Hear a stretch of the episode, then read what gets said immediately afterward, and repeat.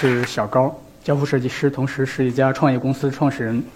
照片中的这个中年男人呢是老高，我的老爸，同时呢是一个慢性病患者。在过去的呃一年中，我和我的搭档一直试图寻找到一个办法，然后呢把这个办法融合到一个产品中，交付给这样的人进行一些康复性的一些啊活动指导。那么同时也希望这个产品能够给像我这个年纪的人呃去。进行一些预防性的，呃，指导，不要是在到我老爸的年纪时候就变成了一个慢性病人。那么经过一年的努力之后，我们发现，呃，我们需要做的一只是一个游戏系统。那么这个游戏系统唯一的区别就是它不不只是一个运行在手机上的 App，同时呢需要一个智能的硬件配合，来同时需要一个在云端运行的一个服务的配合。那么由于我们的产品涉及到保密，要到下一个月才会发布，所以说今天我会更多的讲一下。为什么我会开发这个产品，以及呃如何在我们只是一个设计师的初始团队的过程中，把这么一个结构复杂的产品一步步做出来的，会很有趣。相信对于一些想要进行硬件创业的人来说，也会比较有帮助。开始硬件创业是源于我对硬件的一个热爱。在零六年开始呢，我就使用一些叫 Arduino 之类的开源硬件进行一些小小的装置的制作。那么这些装置的呃，起始点呢是源自于我个人的一些想象。那因为我自己呢本身是一个宅男，从小的梦想就是有一个神秘的软妹子或者御姐一起去探索宇宙，或者说，呃，每天就那个玩玩游戏，然后未来做一个像任天堂的游戏机一样非常让人觉得开心的一个东西。比如说，一个啊电脑中呢可以有一个女生，我在电脑屏幕吹一下，她裙子就会飘起来什么的。那再之后呢，我那个。我养的植物经常呢会不小心渴死了或者怎么样，我就在想去学校照顾他一下，就做了一些小小的原型。它呢可以呃通过一些湿度传感器侦测到需要浇水了，就告诉我说我需要浇水了。那么在之后呢，我想到也要帮助我身边的人做一些事情，不只是自己的梦想。因为我是在四川音乐学院读的，那么一个典型的结构就是女多男少。正常的情况下呢，一个男生应该有很多女朋友的，但是我们寝室的呃很多男生呢连一个女朋友都没有，就。做了一个帮助他们解除害羞困扰的一个东西，比如搭讪器，它可以远程的看到一个姑娘发射一个信号，对方的一个同样的设备就会震动，然后知道说，哎，这人好像怎么样还行。但是做完之后，我发现其实不是这么回事儿。那个其实现在是有了更好的工具，比如说陌陌和微信。那么那你能不能搭讪到异性，还不是不是关于这个工具，的关于你的思考方式和你的一个行为方式的。再之后呢，可能个人的荷尔蒙分泌比较多，然后青春期就比较长，做了一个跟那个性有关的东西。就是我发现我的电脑中有很多 A 片，那么各种风格的、各种场景的，那么每次要看的时候要拖拉，呃，非常麻烦。到不同的前戏中，高潮还是结束，在想能不能说有一个装备直接侦测到自己身体的移动，那么免除这个双手的困扰。那个就做了一下，呃。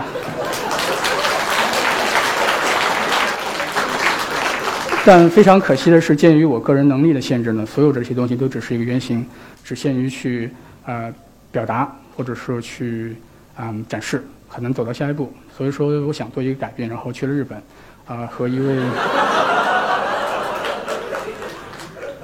这是很严肃的一件事，嗯，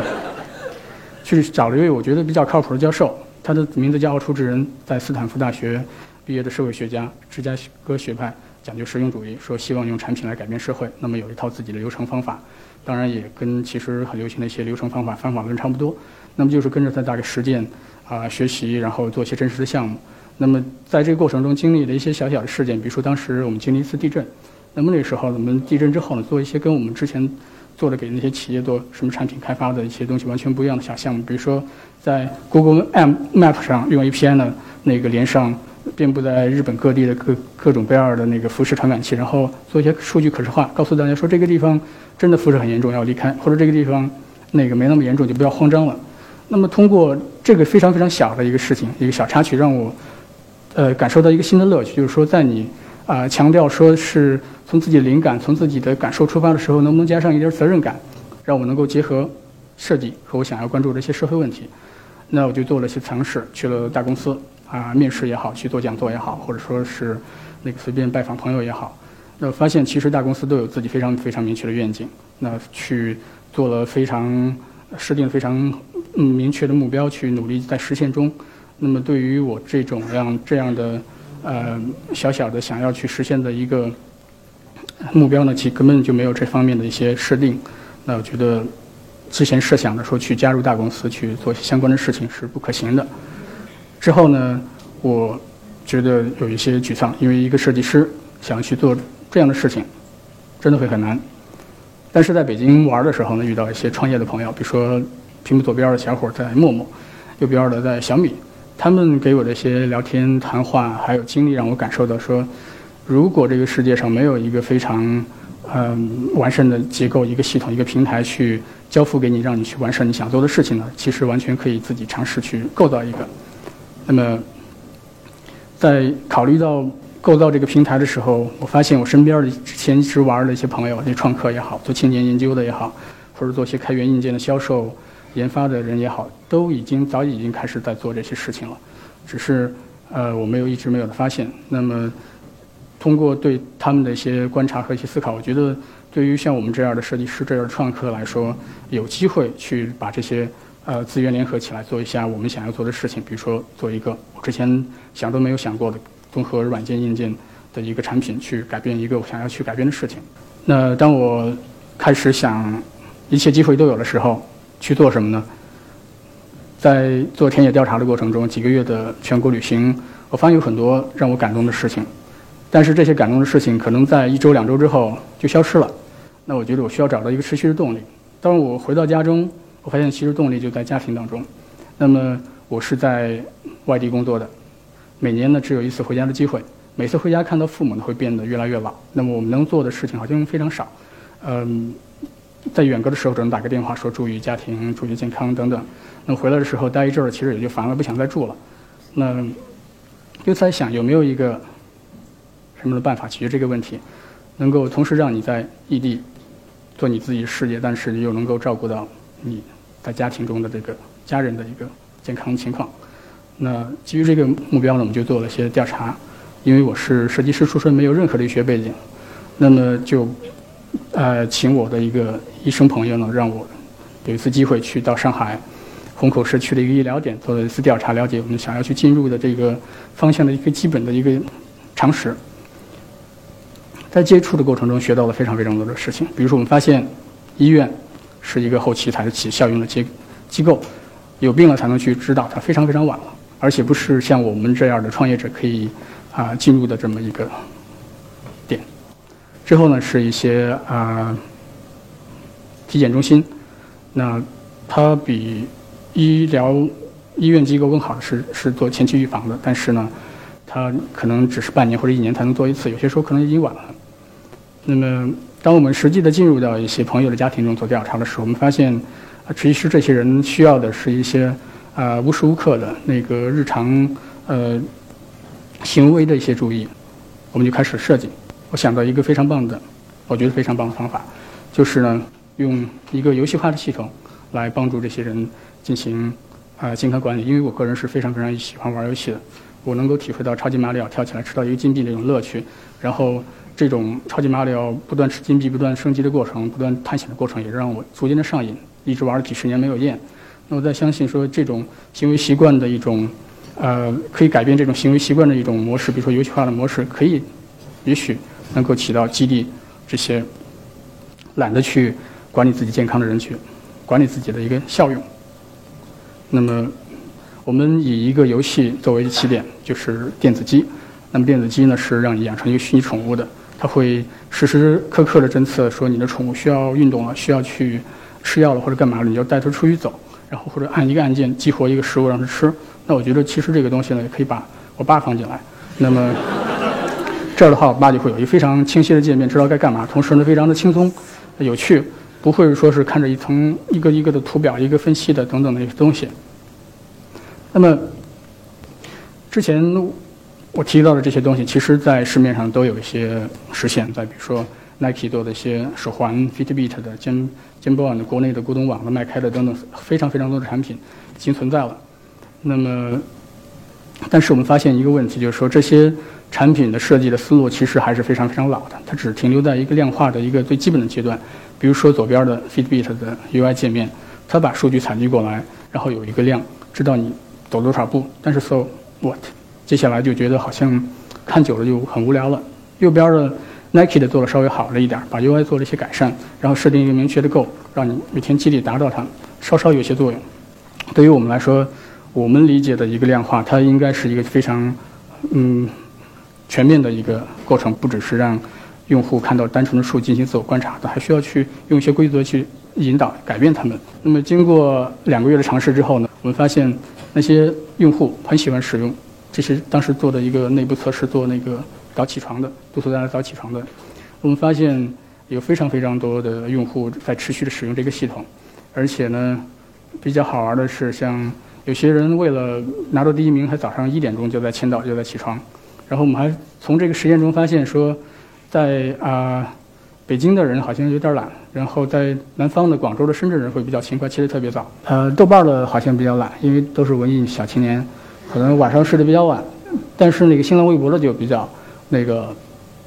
起得比较早，可能说都是工作了。人人人的话也比较早，因为都大多数都是学生。呃，由于呢，我们做完之后发现说这个东西其实有作用是有作用，但是不好卖，没人愿意去花几十零点九九美金去买这个东西。那我们的一些呃主要的成员也因为一些问题在离开。那么在那个过程当中呢，我开始重新思考我自己在做这个项目时候的判断。在做这个项目的时候呢，我们我做出的判断是说，Nike 这样的大公司在做了，而且 Fitbit 刚刚拿到了一千万的美金，我觉得不是我们这样的人可以完成的。所以说，先做一个软件，也许只做软件就 OK。但是做完之后发现不是这样的。嗯，大的公司呢，在这个方向其实只也只是刚刚切入，那有非常大的前景，可以容纳更多的创业公司。同时，另外一点是我们想要去改变的那些事情，我们想要去把这些系统应用到家庭当中，帮助行为。改变等等，他们嗯没有在做，而且我也不知道他们什么时候会做。那我们就还是自己做吧。那在我们因为一次挫折开始纠结的过程中，开始转转型的同时呢，我们身边发生了一些非常非常重要的事。这些事是跟硬件创业这个潮流有关的。比如说去年，一个法国人和 Seed Studio 在深圳组建了世界上第一个硬件孵化器。他们找到了世界各地那些非常喜欢硬件，然后想要通过硬件来进行创业的人团队。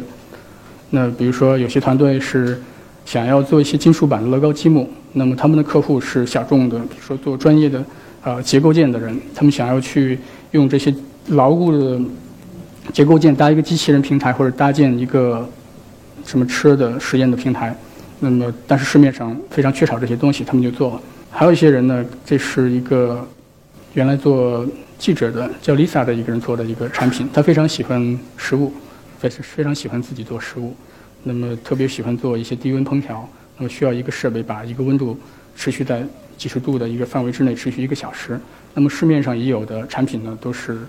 造型非常丑的或者非常贵的，他们就想我自己做一个，做的便宜一些，那同时又好看。另外一些创业团队呢，是走的不同的路线，他们是做 B to B 的，给一些小型的连锁店做一些那个店员管理系统，帮助他们进行。电源数据的可视化，进行一些后期的数据的分析，然后甚至给出一些电源的一些管理的方案建议等等。那还有一些团队呢，只是从自己的兴趣出发，做了一些脑波控制的玩具。那种种的这些团队给我们非常大的一个启发，就是说，硬件创业其实并没有那么难，它也不仅仅只是大公司才能做的一个事情。最关键的是他们。这些硬件创业其实是非常有市场的，比如说他们这些硬件产品在 Kickstarter 上这个大众融资平台拿到钱非常多，呃，六十万美金，几百万人民币，一个月拿到钱，然后呢去把产品生产出来再递交出过去，已经是对创业公司来足够了。那么在这种新的硬件潮流的影响下呢，我们所在的深圳的一个叫柴火创空间的人呢，我觉得大家思维也在活络起来，我们。得益于这种生态环境的变化呢，也顺利的开始招收到我们的下一批的呃合作搭档，比如说 Terry 在电讯盈科和 IBM 做软件工程的工程师，那加入了我们，会负责我们的软件架构，甚至一些跟前期的原型开发有关的硬件的东西。然后我们呃认识的一些比较棒的 iOS 独立开发者，因为他也希望在未来做自己的硬件，所以会提前加入我们来学习一些相关的过程。同时呢，还有一些在大的医疗设备公司工工作的嵌入式工程师，他们也会愿意去帮一些忙，帮助我们去做些呃开发实现，以及这是我在豆瓣儿私信勾搭到的一个妹子，现在变成了那个我们的女员工和女朋友，做我们的艺术指导。那之后的顺团队组成就稍微顺利了一些。那通过之前我们看到的那些硬件孵化器和从里边收到了一些启示，我们发现说我们应该更呃开放自己，去和一些专业的机构合作，而不是一味的在那儿呃埋着头做这件事情。所以说，我们和深圳的一些非常有名的做开源硬件的机构，比如说 City Studio，做了一些联合，他们的工程师会帮助我们去解决一些技术硬问题。同时呢，我们也会去帮助其他的一些做开源硬件的团队，比如说一家团队新开发了一个蓝牙低功耗模块，可以让我们的产品脱离有限的苦扰，从而带来更好的用户体验。我们会给他们做用户测试，帮他们去改进一些功能。他们同时让我们尝试一种新产品。那么基于这种开放和合作，我们非常快的就完成了我们的原型，包括硬件，包括软件，包括一个运行在云端的孵化那个服务。但是事实上，这些原型还距离产品化非常的遥远。比如说，你要把这么庞大的一个东西，怎么变成一个非常小的、大家愿意佩戴在身上的一个产品，是一个非常非常复杂的过程。我们也发现，我们遇到了一个非常大的问题，就是说，我们做的是一个消费级别的、消费电子级别的一个产品，那么和以往那些创业团队做的其实也不太一样。即使是拿那个同样面对消费电子级别产品的低温烹调来比，我们多了啊 App 端多了那个。软件端，所以说接下来其实是一个非常旷日持久的转化，非常的枯燥，枯燥的我就完全不想再说了。那么，在这个过程中，我们也逐步的探索了一下我们的一些项目管理的方法，比如说如何让那些创业团队在还是残疾状态、没有完整的团员的时候就开始能够先走起来，把你的概念先逐步的做起来。比如说用开源硬件搭建一些原型，然后这些原型呢能够拿出来给一些工程师用，说未来我们的体验是这样的。那么你觉得有没有价值？有价值来帮忙。如果工程师觉得有价值，他看到这个原型，知道说这个未来目标其实非常不错，他就会加进进来进行一个产品化的开发。在设计和研发完成之后，在我们用一些新的设计方法、新的设计研发方法完成了产品的研发之后，我们发现还会遇到一个更难的问题，就是生产。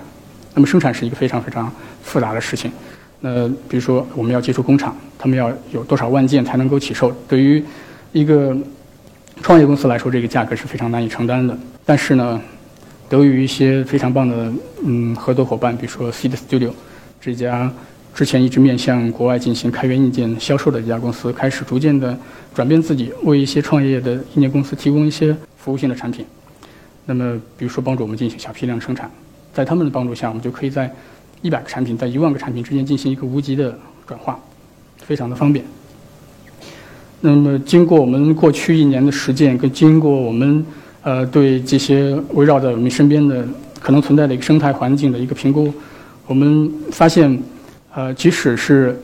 一个像我们这样的创业团队，其实还是非常非常的有机会做一个复杂的硬件产品的。那么，比如这个产品它会包括硬件、软件和云服务。之前这么一个系统，这么一个产品的开发，可能需要一年到两年的时间，一般是一年半两年。但是经过一些优化之后，我觉得我们可以用九到十二个月的时间来完成。它包括调研、分析、设计、研发、生产，甚至后期的小范围的销售。那甚至我觉得这个方法是能够和那些大公司，像苹果甚至三星，有一个同步的一个发布的一个达到这么一个频率的发布的时间。那在我们开始做这个项目之前呢，基于自己的经验做了一下分析，我们。一直在想，身边其实可能已经围绕着一个生态环境。这个生态环境可以帮助一些小团队去做一些产品，去改变世界，尤其是那些想做硬件的产品。那么，经过我们实际的一些实践、嗯归纳和发现之后呢，发现这个生态环境其实是存在的，只是还非常的不完善。它需要更多的呃硬件创意的人讲究一些设计的方法，一些和外界其他的机构合作的方法，以及同样是需要一些。呃，非开源社区的这么的一些机构的介入，这样的话就有可能在未来逐渐的建构成一个非常非常完善的硬件创业生态链。这样的话就能够给那些想要去递交自己的梦想、想要去达到某种目标的硬件创业人呢去使用它。那么在最后呢，可能做一个小广告，我们的产品很快就会发布了。那个电子新我是我们微博的主页君的这个账号，是一个中日美混血的妹子在维护的，所以说可以关注一下。那么，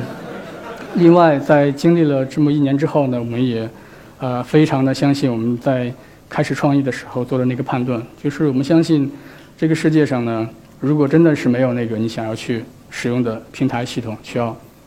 帮助你去达到一个目标，实现某种愿意，你真的去可以去尝试去。自己去创造一个去实现的，就像这个世界上曾经在历史上发生过的，不管是跟技术有关的，还是艺术有关的，还是跟任何事情有关的新的呃潮流一样，你可以成为其中的一员，可以去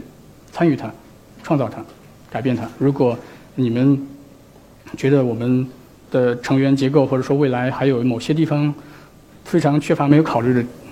点呢，也而且恰恰呢，同时你们有这个技能可以补充，非常欢迎。你们来加入我们，一起来实现这个梦想。